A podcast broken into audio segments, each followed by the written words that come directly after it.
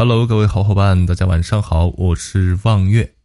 今天给大家讲一个明朝的抗倭名将，虽然他不像戚继光那么有名气，但是他也是一个非常厉害的将军。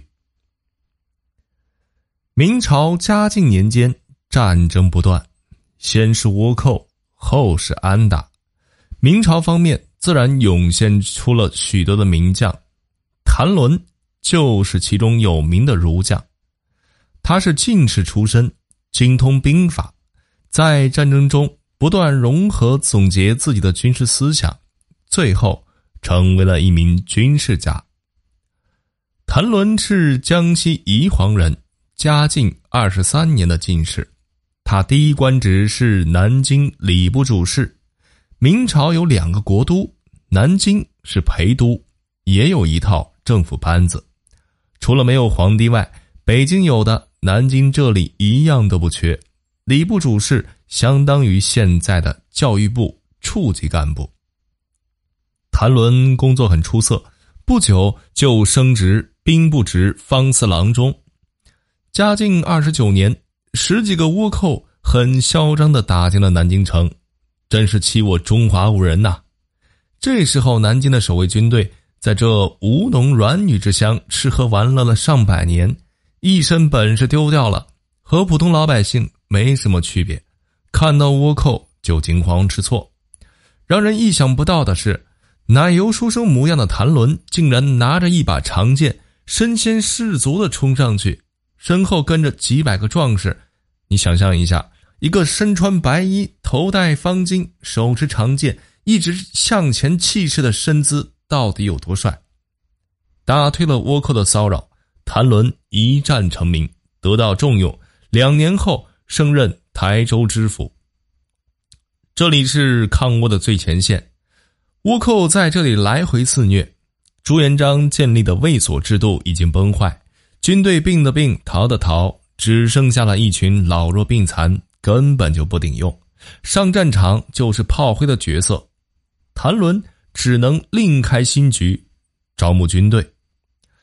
招募军队早就有人提出，但是进展不大，原因很简单，就是钱。虽然江南省很富裕，但是税收也很重，富人没钱敢去收。谭纶手段了得。当然，背景也很硬，他和晋商关系很好。晋商是大明最大的资本集团之一。刚好这时候，一个牛人来到了台州，他就是大名鼎鼎的戚继光。两人成为一生的好朋友。在选拔士兵的问题上，两人主意出奇的一致，那就是要选拔四肢发达、头脑简单的农民，城市的人一个都不要。理由是城里的人油滑，遇到硬仗就一哄而散；有功劳的就一拥而上。军队是注重团体配合的地方，个人勇武在团体力量面前极其的渺小。戚继光的军队主要练枪法，谭伦的军队主要练剑。谭家军虽然没有戚家军那么出名，战斗力并不如多少。